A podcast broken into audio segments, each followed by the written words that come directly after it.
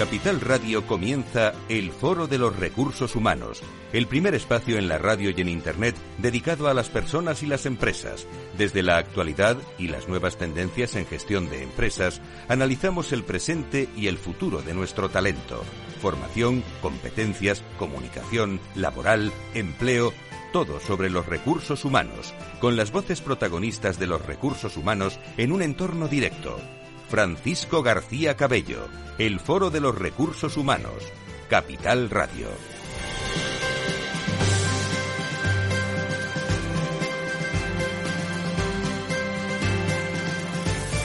Muy buenos días, ¿cómo están? Bienvenidos. Vamos a hablar de personas y de empresas con destacadas personas y empresas. Hoy aquí en el Foro de Recursos Humanos, como los últimos prácticamente 20 años, nos gustaría hoy profundizar en dos mensajes en, este, en esta plataforma de comunicación. Una, el bienestar.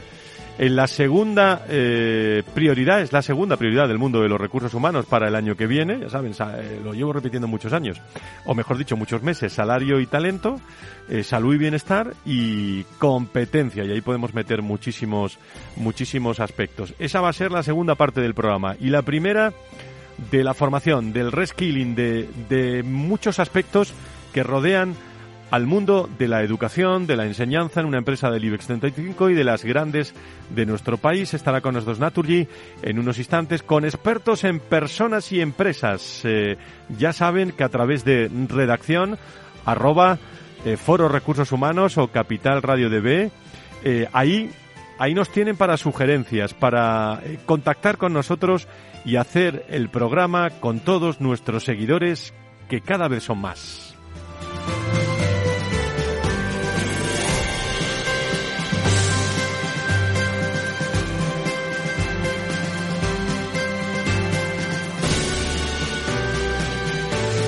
Si quieres saber todo sobre los recursos humanos y las nuevas tendencias en personas en nuestras organizaciones, conecta con El Foro de los Recursos Humanos con Francisco García Cabello. 12 y 7, eh, 11 y 7 en las Islas Canarias. Hoy hablamos con eh, José Luis Ausín, responsable de la Universidad Corporativa de Naturgy. Vamos a compartir eh, qué hay dentro de de esa mochila de aprendizaje de Naturgy para el año 2023. Creo que nos escucha ya eh, José Luis Ausín. José Luis, encantado de saludarte. Muy buenos días, bienvenido. Muy buenos días, Fran. Eh, buenos días a todos. Muchísimas gracias. Naturgy cuenta con, eh, como saben todos ustedes, con la Universidad Corporativa, con portfolio formativos que cada vez más tienden a la diversidad en formatos, eh, bueno, presencial en el campus de Puente Nuevo, el cual tenemos el, orgullo de conocer, y online a través de diversas plataformas. Y a la singularidad, diría yo, de los diferentes colectivos en su metodología, diferentes eh, journeys a la medida para impulsar que el talento de la compañía sea un verdadero protagonista del proyecto empresarial de una compañía como Naturgy, vinculada a su cultura, al liderazgo y, por supuesto, a los retos de la transición energética, de la sostenibilidad del planeta, de la sociedad y de la propia digitalización y nuevas tecnologías, por, por nombrar solo esta mañana algunos de ellos. Tremenda tarea también que la Universidad Corporativa impulsa, desplegada a su vez en diferentes geografías, contextos, para que se hagan una idea. Eh, del alcance el año pasado, el 97,5% de la plantilla de Naturgy fue formada en la universidad corporativa, un impacto en la organización relevante con objetivos de avance anuales que forman parte del Plan Estratégico de Sostenibilidad de la compañía con Horizonte 2025. José Luis, la primera pregunta es más bien como, como experto que me consta en materia de formación y empresas, en tu opinión, ¿qué tendencias llegaron el año 2022 para quedarse en el ámbito del learning corporativo, José Luis? Hmm. Pues mira, eh, eh, mira, Fran, igual que mm, eh, en el mundo en general, la velocidad del cambio en el sector de la formación corporativa y el aprendizaje se ha acelerado rápidamente en estos dos últimos años. no, este sector no, no ha hecho nada nada en contra de lo que viene siendo en el panorama en general. Pero claro, todas estas tendencias eh, tecnológicas y, formativas eh, no se pueden aplicar directamente o bien por el coste de, implementación o bien por su difícil aplicación y, usabilidad.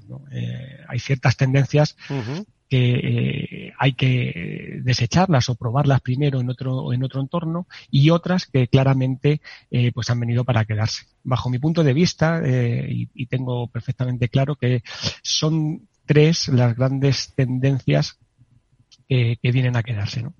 Eh, una es las metodologías híbridas, eh, otra es el, aprendizaje permanente y la tercera los microaprendizajes, ¿no? El, eh, cómo, cómo, estructuramos de manera distinta los, contenidos. ¿no? En, en, un entorno tan flexible y tan, tan dinámico como el que tenemos en la actualidad, es imposible invertir el mismo tiempo que hace 10 años en formación.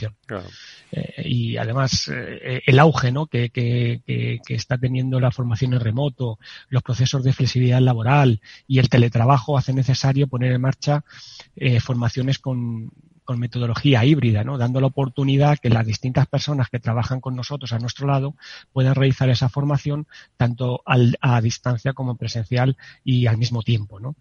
Eh, estoy seguro que, durante el año 23 las plataformas virtuales en este sentido eh, eh, seguirán siendo una tendencia al alza bastante importante. ¿no?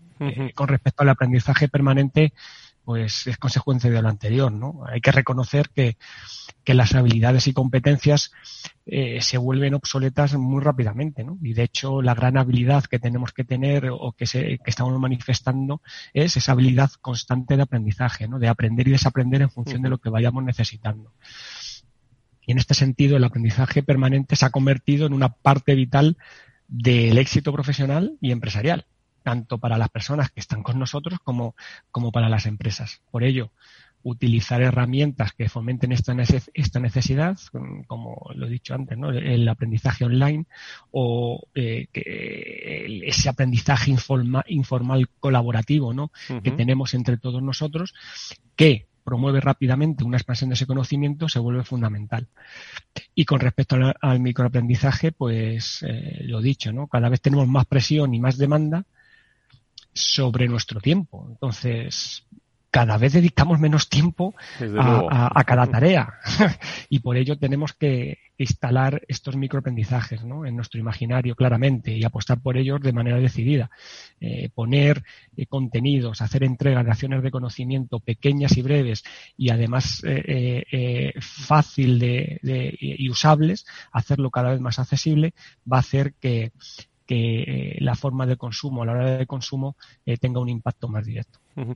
Y ahora si hablamos directamente de tu compañía de Naturgy, mirando en, retrospectiva, eh, si me permiten, lo que ha sido lo que ha sido este año. De los cientos de programas, José Luis, que despliega la Universidad Corporativa de, de, de Naturgy, te pedimos si es posible, ¿eh?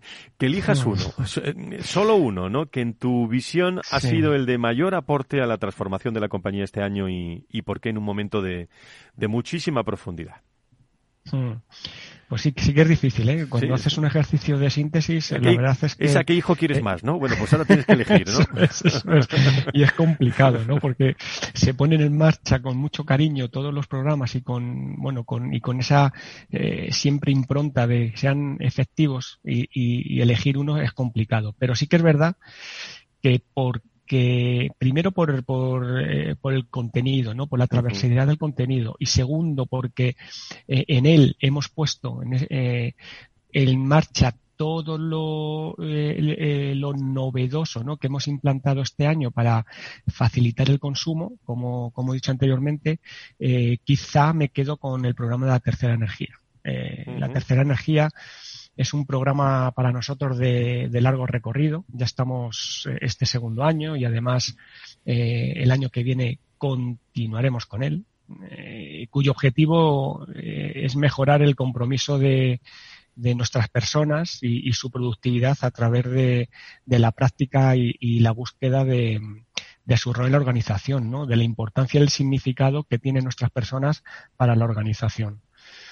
Eh, se trata de poner en marcha, pues eso, de acciones, un programa de, pues, de carácter transversal, eh, periodificadas a lo largo del tiempo, que actúe no solo sobre el plano físico, sino también emocional y mezclando, mixtando eh, metodologías, ¿no? Eh, tanto a distancia, eh, con sesiones webinar y, recursos online, como alguna, alguna presencial, ¿no? pero sobre todo buscando que esos contenidos sean muy sencillos, de corta duración y, de alto impacto.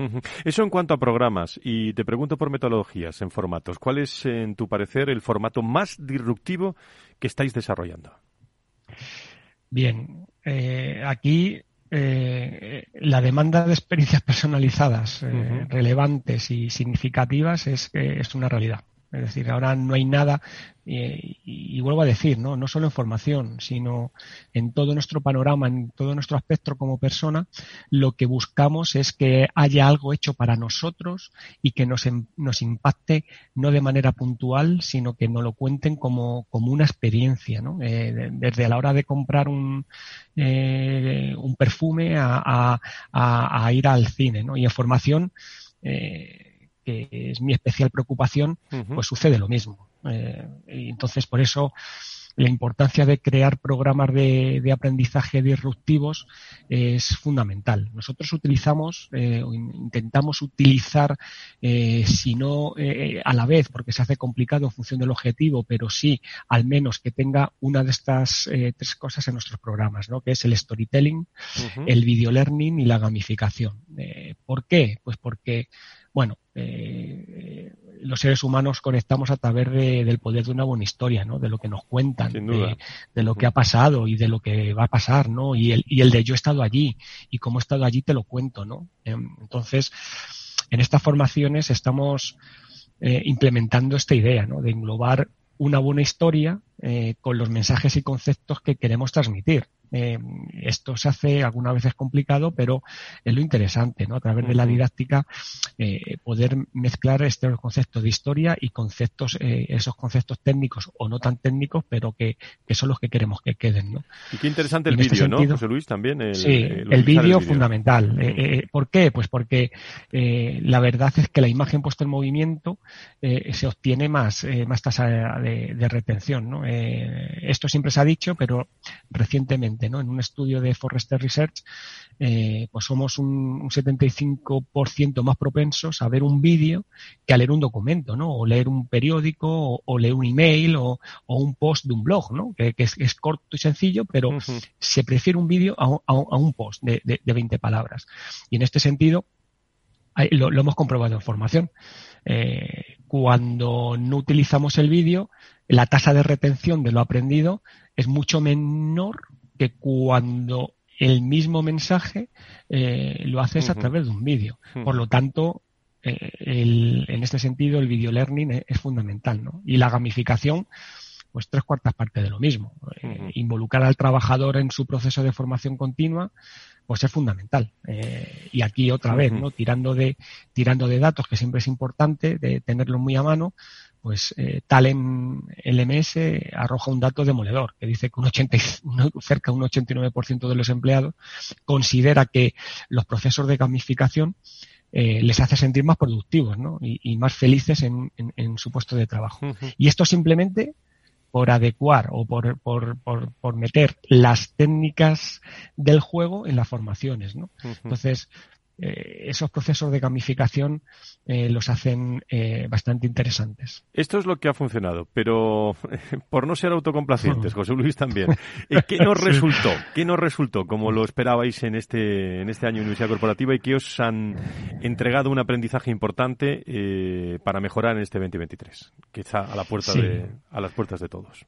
Mm. Pues mira, Fran, la verdad es que nosotros bajo este concepto lo tenemos muy claro. Eh, nosotros tenemos muy presente que los, procesos de, mejora continua. ¿no? Y en este sentido, eh, aunque siempre queremos poner eh, programas lo más robustos posibles, pues nos sirve efectivamente, como tú has dicho, Fran, para el aprendizaje. Hay dos cosas que claramente no hemos salido muy satisfechos, pero y que queremos seguir trabajando en el, en el 2023. Uno, eh, de estos aprendizajes ha sido no balancear eh, correctamente eh, la formación presencial. Nosotros pensábamos que, que, la formación presencial estaba no solo a la baja, sino que estaba prácticamente acabada. ¿no? Y esto ha hecho que algunas veces no lo hemos tenido a lo mejor en consideración dentro de la programación eh, de, metodológica ¿no? a la hora de poner en marcha ciertos programas. Esto lo estamos eh, em, eh, lo hemos comprobado, lo estamos balanceando y para el 2023 pues claramente verteremos más la formación blended que, este, este, año. ¿no? Y por otro lado, y aunque hemos puesto en marcha programas muy potentes de reskilling a skilling y hemos puesto en marcha, pues lo comentado anteriormente, ¿no? Metodologías disruptivas y poner en práctica el video learning, gamificaciones, formaciones híbridas para dar esa oportunidad de poder conectarte en, eh, independientemente de donde estés. Pues claro, eh, la, tasa de, cancelaciones y de acciones formativas no terminadas, pues este año ha sido, eh, no estamos muy contentos con ella, vamos a decir, ¿no? Y esto hace que tengamos que seguir trabajando para rebajar esa tasa de abandono y esa tasa de cancelaciones, ¿no? La plantilla hay que tener en cuenta que es cada vez más heterogénea, no solo por una cuestión generacional, sino también por la diferenciación entre trabajadores presenciales y trabajadores que están totalmente remoto.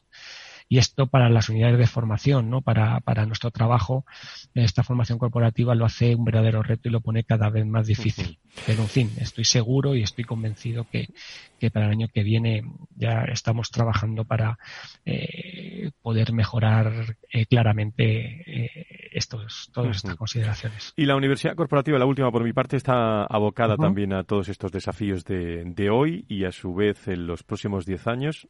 Es decir, promueves el desarrollo de las competencias, perfiles que se necesitan hoy en el proyecto empresarial, pero claro, en, en, paralelo ya estáis trabajando en lo que en lo que se va a necesitar en el sector de la energía tan de actualidad para el 2030 y en este sentido, ¿cómo nos podemos adelantar al futuro? ¿Cómo estáis impulsando el perfil digital en vuestros profesionales, José Luis? Hmm. Bueno, aquí eh, eh, apostamos fuertemente eh, en todas estas consideraciones. Tanto es así que, que prácticamente el, el 40% de, de la inversión de, de la, de, la formación va en este sentido, ¿no? Lo impulsamos a través de, eh, de la Digital Academy, ¿no? Una escuela especializada en generar un ecosistema de, de aprendizaje permanente sobre estos procesos de digitalización y de transformación digital. Eh, eh, conceptos que a veces eh, pues no, no, no, no, no se separan y, y, claramente hay que trabajarlos desde perspectivas distintas. ¿no? Y desde aquí pues promovemos dos, dos cosas, dos objetivos, claramente. Eh, promover la adquisición o promovemos la adquisición de, esos conocimientos y, habilidades, competencias digitales y sobre todo posibilitamos el, desarrollo de, de, habilidades emprendedoras, que, que, favorezcan la innovación, la creatividad y la eficiencia. Y así poder trabajar ambos aspectos, no solo la digitalización, sino también, y bastante importante, la transformación digital. ¿Cómo? Pues a través de tres alcances distintos, ¿no? Poniendo contenidos bien distintos, pero sabiendo que eh, eh, tenemos que tenemos tres vectores de actuación claros. Uno, eh, a través de lo que denominamos la digital culture, que es que nos orientamos a crear un lenguaje común y poner en contexto, pues, digitalmente qué es lo que pasa en el mundo y qué es lo que nos afecta, no solo lo que pasa en el mundo, que es muy importante saber qué es lo que hay fuera, sino extraer de lo que hay fuera a lo que más nos impacta eh, a nuestros empleados. ¿no? Esto por un lado. Eh, como por otro lado, eh, a través de la Digital Skill, focalizar los contenidos técnicos vinculados a esa necesidad de desarrollo. Es decir, qué perfiles digitales avanzados necesitamos en nuestra compañía y verter conocimientos eh, para que se conviertan, nos convirtamos en, en personas expertas que puedan crear productos y, y, servicios de valor. Y por último, y también afecta eh, a ese proceso de transformación digital, el digital mindset, ¿no? Uh -huh. que está vinculado a la, a la, transformación de la compañía ¿no? y la necesidad de alinear pues, a nuestro equipo directivo y gerencial con el proceso de transformación que, que no solo nosotros, eh, sino que cualquier compañía en estos momentos necesita, ¿no? Y especialmente nosotros porque es lo que nos toca trabajar. Pues José Luis, lo, lo hemos, yo creo que no lo hemos, no, lo has resumido muy bien. ¿eh? eh las claves, las claves fundamentales de la universidad corporativa donde qué importante sigue siendo y cómo ha cambiado, ¿no? En el, en el último minuto de charla con José Luis, tú que conoces muy bien eh, cómo está cambiando, ¿no? Todo esto de la, de la, de la formación, del reskilling, adaptado a los nuevos tiempos después de, de la pandemia, pero qué importante también es mantener esa cercanía, esa, esa conexión directa con el, con el empleado a través de, de la formación, ¿no? Fundamental. Muy bien, pues eh, José Luis eh, responsable de la Universidad Corporativa de Naturgy, eh, testimonio de una gran compañía en un momento de, plena actualidad por el sector también, y te agradecemos muchísimo la, presencia en esta charla, conversación que hemos mantenido contigo, pues aquí, en el foro de, recursos, de recursos humanos. Muchísimas gracias, José Luis, por estar con nosotros. ¿Algo más que añadir? Eh, nada más. Eh, muchas gracias a vosotros, Fran, eh, y muchas gracias por darme la oportunidad de, bueno, pues de poder compartir con todos vosotros lo, lo que está pasando en Naturgy y especialmente en, en la universidad corporativa. Muy bien, pues un abrazo a todos los hombres y mujeres de, de Naturgy que nos escuchan en esta, o bueno, o que escuchan el podcast en cualquier momento de estas charlas tan interesantes con hombres y mujeres profesionales del mundo de, de los recursos humanos, del mundo de la formación. Gracias, José Luis, un abrazo. Gracias, otro para vosotros.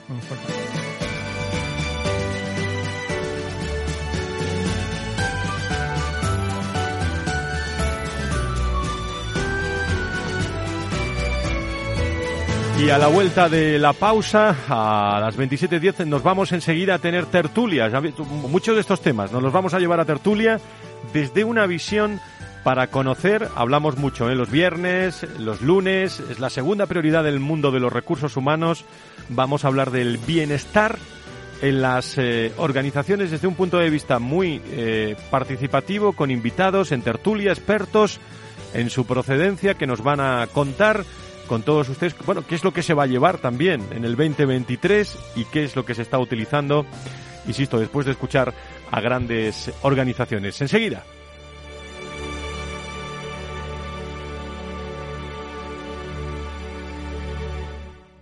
Hey, asistente, busca cómo proteger mis ahorros de la inflación. Hay aproximadamente 19 millones de resultados. ¿Quieres que los lea? Buf, mejor que no. Puedes seguir buscando entre millones de contenidos, pero un asesoramiento de calidad solo te lo dará un especialista. En Renta 4 te ofrecemos un servicio de asesoramiento gratuito siempre que lo necesites. Entra en r4.com y descubre cómo te podemos ayudar. Renta 4 Banco. ¿Quieres más?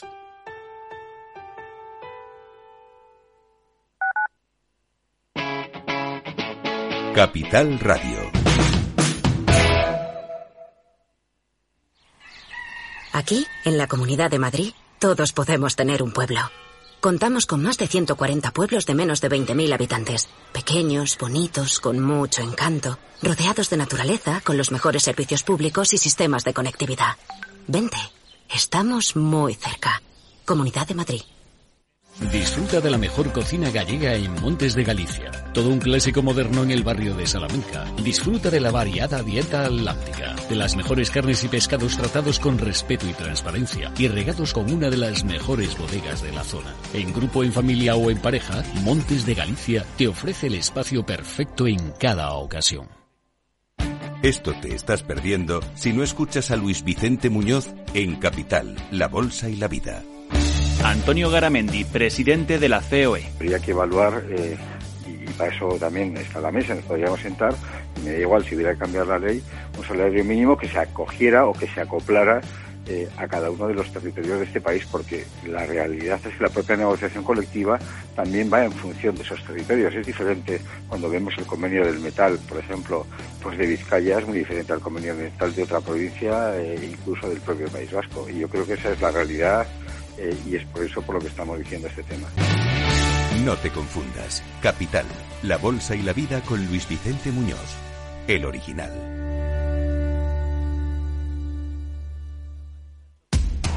Información, análisis, previsiones, recomendaciones, todo lo que necesitas saber para tomar tus decisiones de inversión en Mercado Abierto, de 4 a 7 de la tarde con Rocío Arbiza, Capital Radio.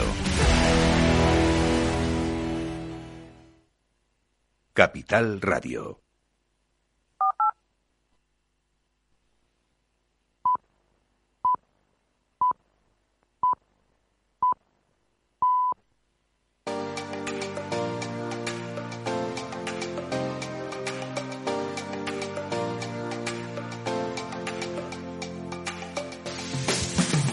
Si quieres saber todo sobre los recursos humanos y las nuevas tendencias en personas en nuestras organizaciones, conecta con El Foro de los Recursos Humanos con Francisco García Cabello.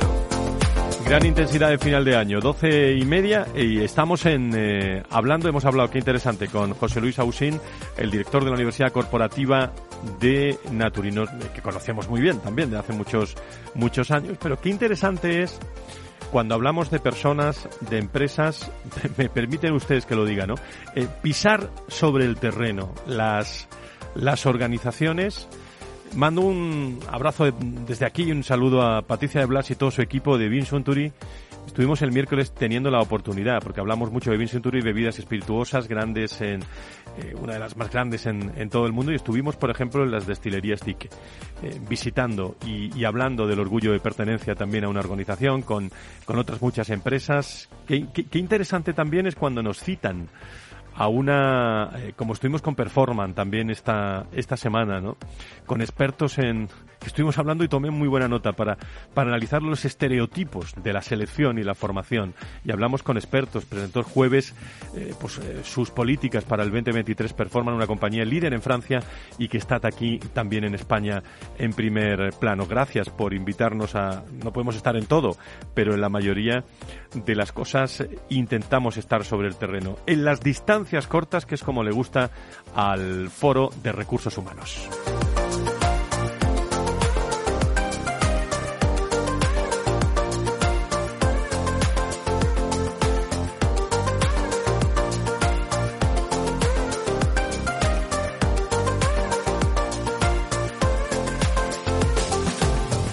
Y tenemos con nosotros a Regino Quirós y María Regina Estevez, que son socios cofundadores de 8, eh, o Wave 8, es decir, para que nos entendamos todos, eh, que están hoy con nosotros en tertulia. ¿Cómo estáis los dos? Muy buenos días, bienvenidos. Muy buenos días, Fran, ¿cómo estás? Buenos días, encantados. Muchísimas, de bueno, ¿qué, ¿qué, os ha parecido? Vosotros que sois, eh, es decir, nace, nacisteis para crear movimientos de cambio que construyan una sociedad mejor, eh, hablando de liderazgo y todo esto, ¿no? Pues sí, nosotros, eh, nuestra creencia principal es que las empresas son una de las mayores fuerzas que pueden dar forma a una sociedad y, por lo tanto, mejorar una sociedad y trabajando con las empresas, trabajando con las personas, que es con lo que se trabaja, especialmente con los líderes, pues creemos que se puede conseguir que esa aportación de valor que hacen las empresas verdaderamente modele una sociedad cada vez mejor, que es para lo que se construye una empresa, a fin de cuentas, uh -huh. para crear un impacto positivo. Uh -huh. Yo me, me, ha gustado mucho la entrevista con José Luis de Naturgy, eh, sobre todo porque además me he dado cuenta de que no estamos mal encaminados cuando él hablaba de, por ejemplo, una de las palancas para que funcione mejor la formación, el storytelling. Nosotros tiramos mucho de nuestra experiencia propia como ejecutivos en compañías antes de, de, de construir, de, de, crear Wave 8. Tenemos experiencia en capa ejecutiva y desde nuestra experiencia trasladamos los conceptos a, a, los participantes en nuestros programas. Entonces, bueno, me, eh, tenemos ganas ya de, de están, hablar con José Luis y, y compartir claro, algunas experiencias. Están en tendencias, desde luego, ¿eh? en, mm. en Naturi porque han tocado los, los distintos aspectos fundamentales de, de, la, de la compañía. Sobre todo cada vez en esto de la formación, eh, los que llevamos muchos años en, por ejemplo, en analizar la, la comunicación de las organizaciones, vemos como las eh, aptitudes con P, en este caso, de la, de la formación, se acercan mucho a lo que ha sido herramientas de comunicación externas. El storytelling, eh, los contenidos, las plataformas de comunicación, ¿no? Ahí se han acercado mucho formación y comunicación, ¿no? ¿Qué opináis? Bueno, es que es imprescindible que exista esa relación, ¿no? Eh, es absurdo, además, externalizar al 100% una serie de aspectos que tienen que estar intrínsecos en la compañía y obviamente la comunicación es clave eh, no ya desde un nivel corporativo, sino en el one-to-one, en, el, en cada una de las personas con su equipo tiene que haber ese conocimiento de cómo comunicar de la mejor manera posible. ¿no? Sí, nosotros en, toda la formación de liderazgo que hacemos defendemos que el liderazgo no es un título, es una forma de relacionarse, es un tipo de relación. Y la relación es la conversación que tienes con las personas. Con lo cual insistimos mucho en ese aspecto, esa parte de la comunicación que es cada interacción que tienes con alguien de tu equipo, con alguien, con un cliente, con un proveedor, con cualquiera a quien necesitas para, para cumplir un fin. Y ahí es donde se juntan esas, esas aptitudes, como tú decías, eh, más hard o las que listaríamos si nos piden una lista la antigua usanza, junto a la comunicación, a esa capacidad de transmitir tus ideas y transmitir la forma en que, en que crees que las cosas deben evolucionar. Me gustaría profundizar, como hemos anunciado, en el bienestar en el trabajo eh, desde vuestra visión, eh, como con la experiencia que tenéis. Es un tema para el que bueno, la sensibilidad en las empresas ha crecido mucho, especialmente a raíz de la pandemia, lo sabemos todos. La asociación de bienestar con productividad está dejando de, ponerse en duda. Antes ha habido mucha literatura también sobre, sobre esto, si bien aún existen dudas sobre cómo llevarlo a la práctica, confusiones al interpretar bienestar con reducción de la exigencia. El abordaje desde la psicología positiva que hacéis eh, y, para, y para esta primera intervención os proponemos, digamos, eh, como dos elementos. que Vamos a intentar identificar beneficios del bienestar en el trabajo eh, y por qué el bienestar de los equipos, que es la primera cuestión que lanzo en esta tertulia que vamos a tener, luego tendremos a más expertos, debe ser una preocupación yo siempre digo que ocupación también para cualquier líder. Mm. Quien quiera, ¿eh? estamos pues en tertulia, quien quiera o nos, nos interrumpimos. hay, una parte como muy básica que si a todos nos preguntan, oye, cuando tú estás bien, trabajas mejor, es evidente, ¿no? Eh, eso es como de cajón de madera que diría una profesora mía del colegio. Eh, ya hay, está demostrado que existe una relación clara entre el bienestar de una persona y los resultados que, tiene a nivel de productividad, a nivel de, ventas, si nos vamos a, un ejemplo claro de, una parte más comercial, pero después impacta también en cómo de creativa es esa persona, cómo de atenta está a las oportunidades que surgen. Eh, y si vamos un paso más allá es cómo incrementa el bienestar de la persona con el compromiso que tiene con la empresa. Y esto hila con, con resultados de estudios más, como decíamos, ¿no? de campo. Sí, hace poco veíamos un estudio de Gallup, un estudio de más de 116 países, creo que tiene, que cifraban 20 millones la pérdida de oportunidad por cada 10.000 empleados en las empresas que presentan un bajo bienestar. ¿Por qué ocurre esto? Cuando no estamos en bienestar manejamos peor el estrés y nuestras decisiones son peores, salen desde el miedo. Y como decía Regina, la creatividad aflora con muchas más dificultades. Además, las relaciones también se resienten, con lo cual la colaboración es peor.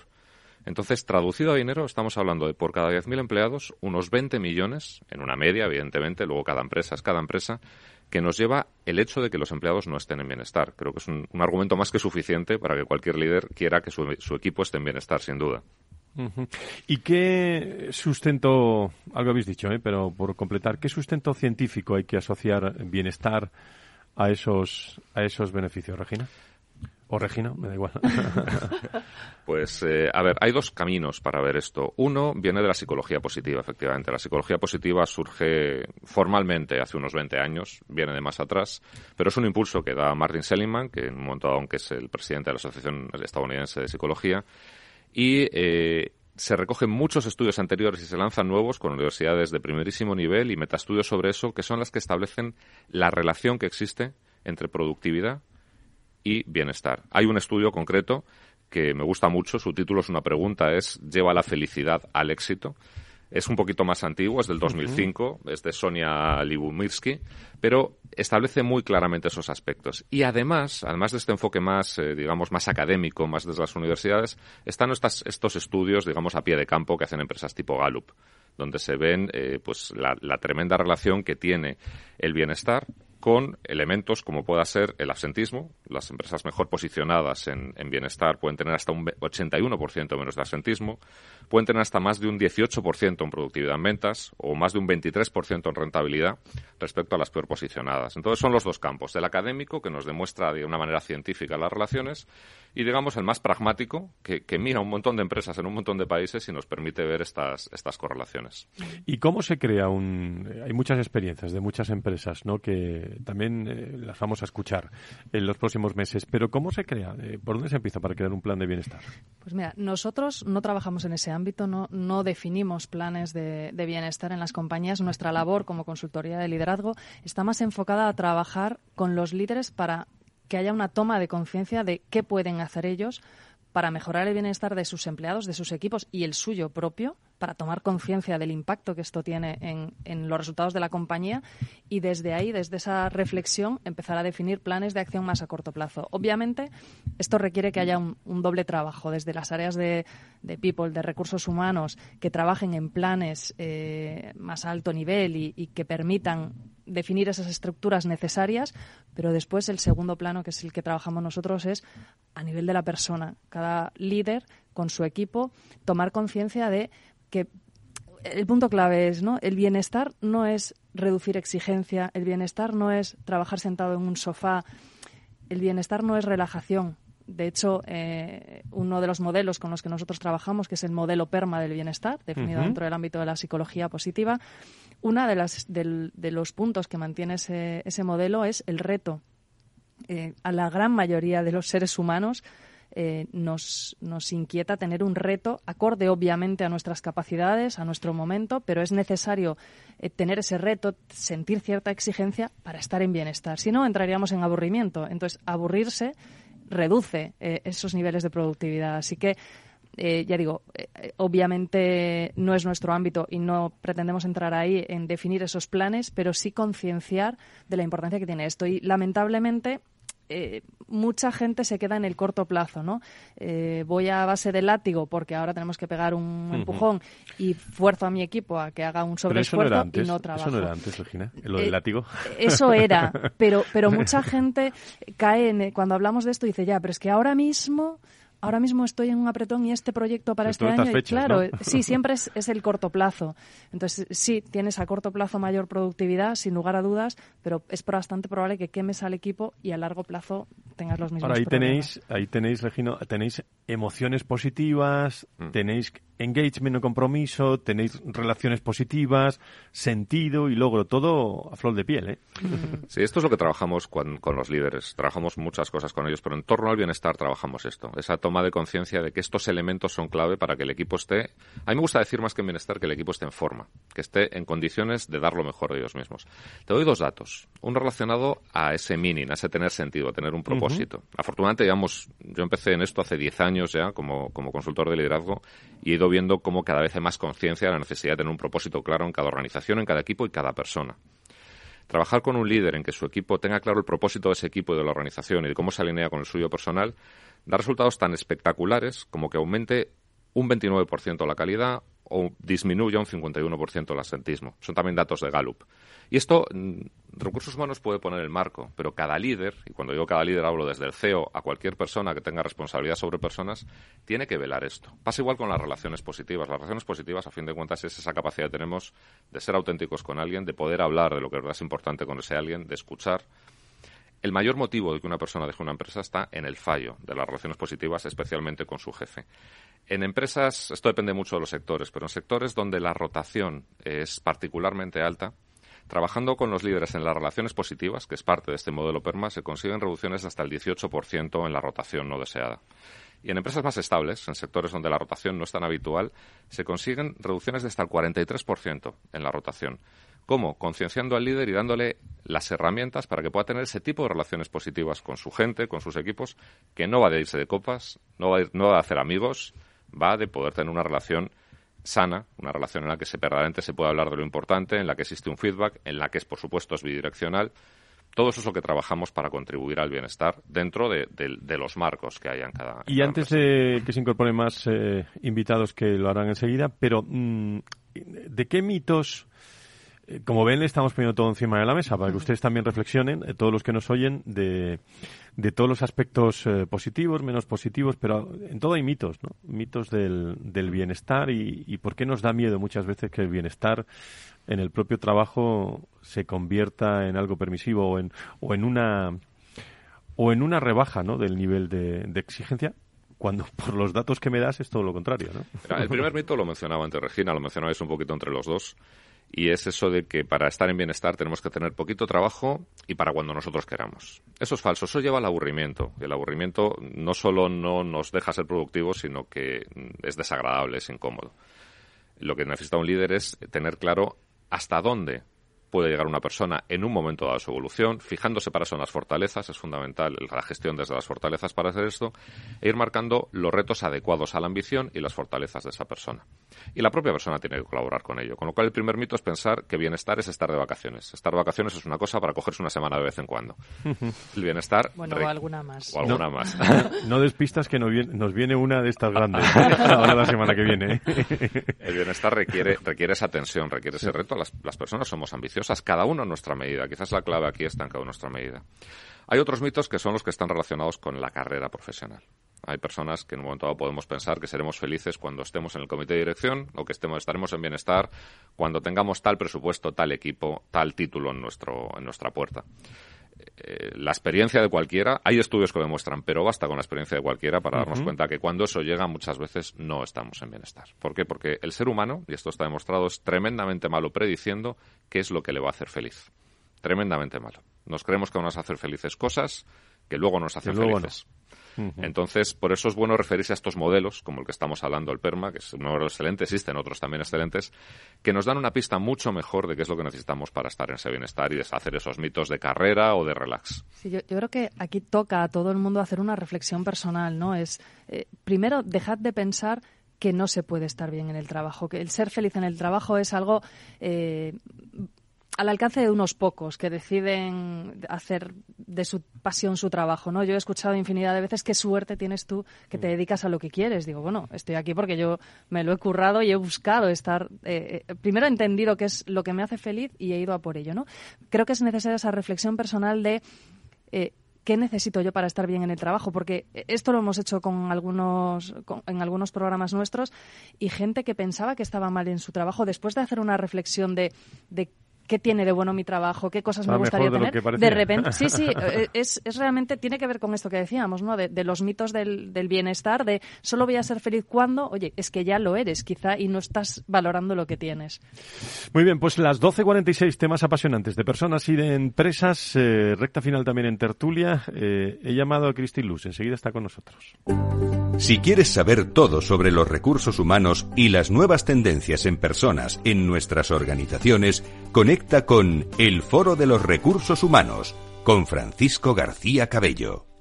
Estamos en charla, eh, incluso también en la pausa, con Regino Quiroz, con María Regina Estevez, eh, socios, eh, cofundadores de WetiAIC, con todos ustedes. Y yo he llamado a Cristín Luz, directora de Stimulus España, que siempre hablamos de muchos aspectos de, de bienestar con ella. Cristín, ¿cómo estás? Muy buenos días, bienvenida. Hola, Fran, buenos días, eh, buenos días a todos. Muchísimas gracias. Estamos en, en tertulia, como, como hemos comentado.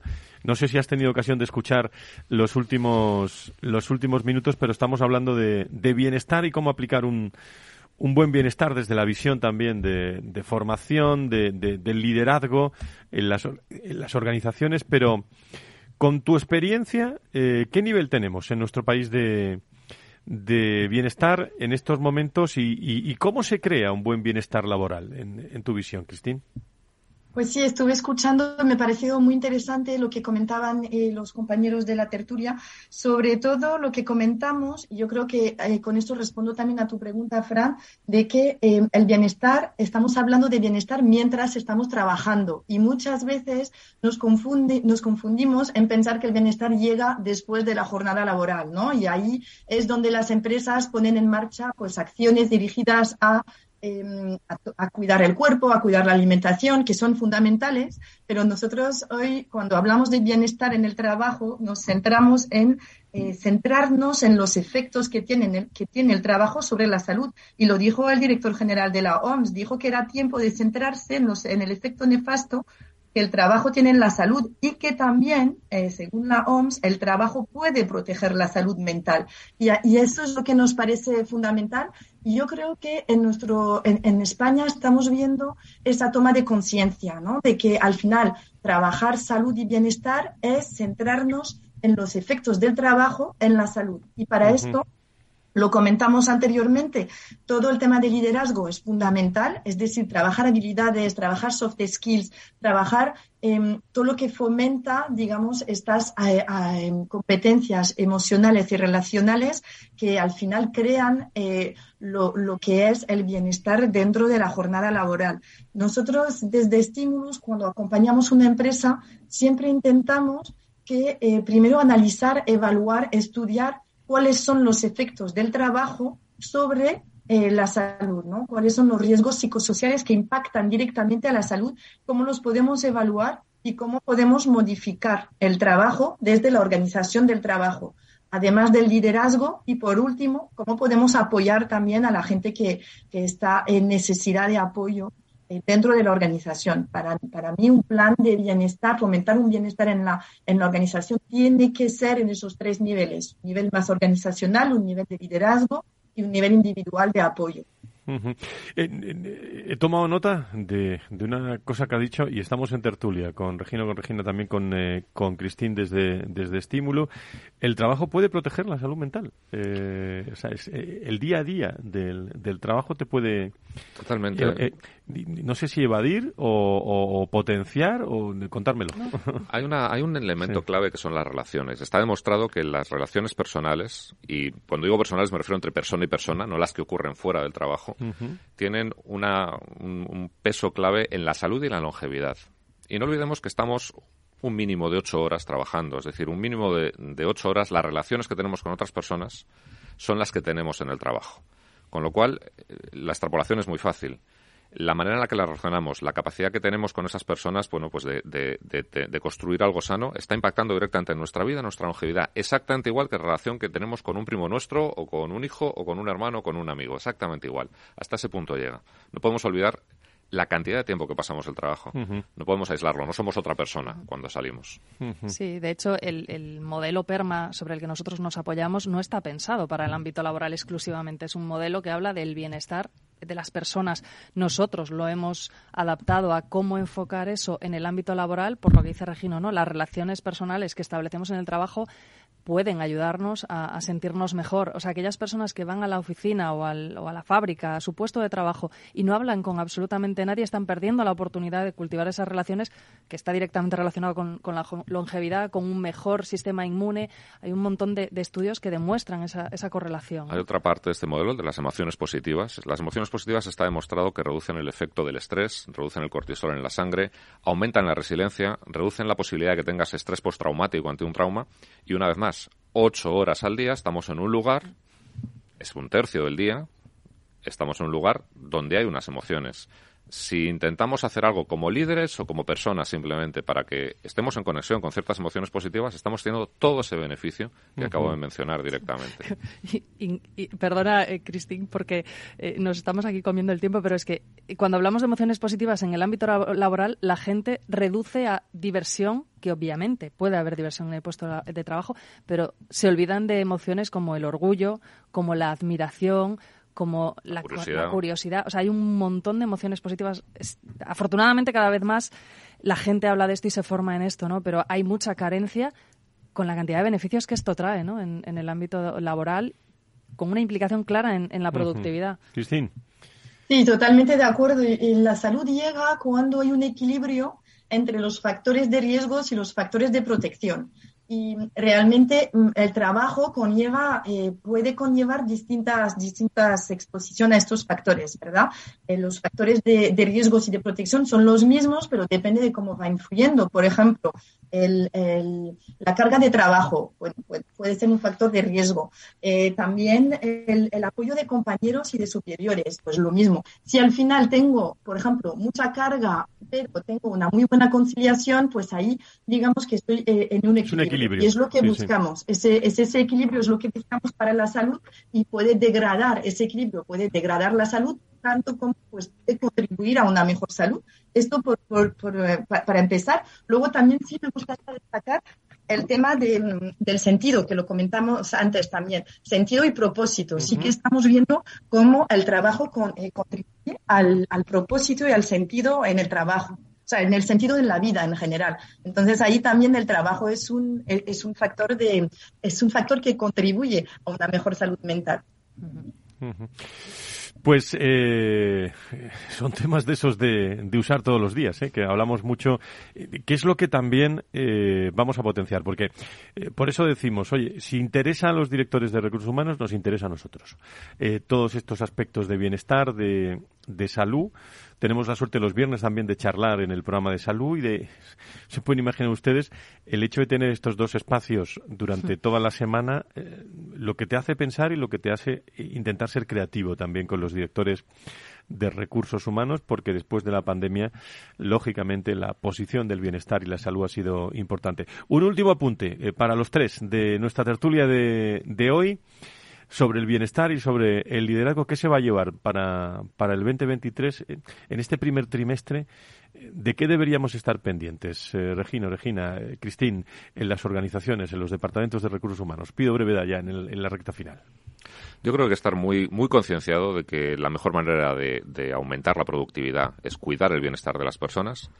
Y no solo eso, sino que el hecho de que estemos eh, concienciados de ese vigilar el bienestar está directamente beneficiándonos a nosotros, sea cual sea la posición que, ocupemos. Sí, yo, yo, creo que de cara a, las personas que constituimos las organizaciones es tomar conciencia de cómo me, cómo estoy reflexionando yo sobre mi propio bienestar, porque solo desde ahí, desde entenderlo, podré contribuir a mejorar el bienestar de, mis equipos. De, 15 segundos, Cristín.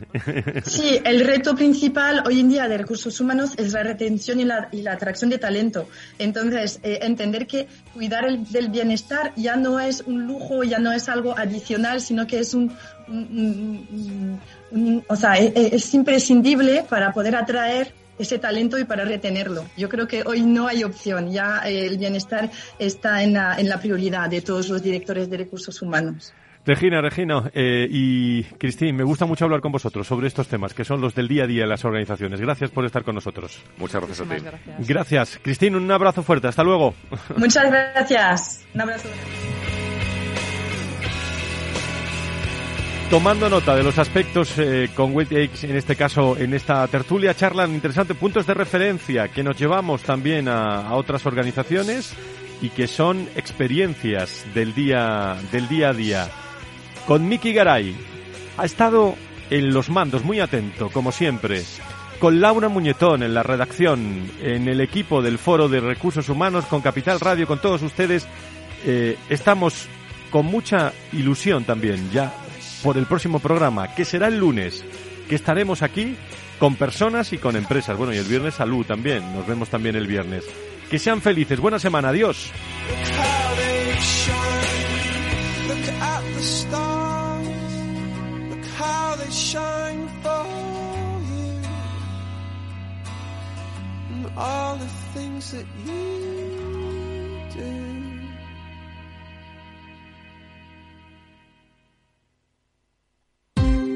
Ya no estamos en la era de la información, estamos en la era de la gestión de los datos y de la inteligencia artificial. El tratamiento inteligente de estos datos proporciona un valor enorme a las empresas en sus procesos de negocio. En Piper Lab ayudamos a nuestros clientes a tomar decisiones de negocio basadas en datos. Escúchanos todos los lunes en el espacio de Big Data de Capital, la Bolsa y la Vida. Capital Radio, Madrid, ahora en el 103.2. Reparar esa bici que llevaba tantos años en el trastero para salir a dar una vuelta es un plan redondo. Como el plan que tenemos en la Comunidad de Madrid, en el que contamos contigo para darle muchas oportunidades a los residuos. ¿Te sumas a la economía circular? Comunidad de Madrid. Gráficas Naciones. Más de 50 años de experiencia en el sector de las artes gráficas. Apostamos por la última tecnología tanto en impresión offset como en digital y gran formato. Realizamos todo tipo de impresión. Tarjetas de visita, folletos, libros, vinilos, decoración y montaje de stands. Más información en el 91 629 2145 o en gráficasnaciones.es.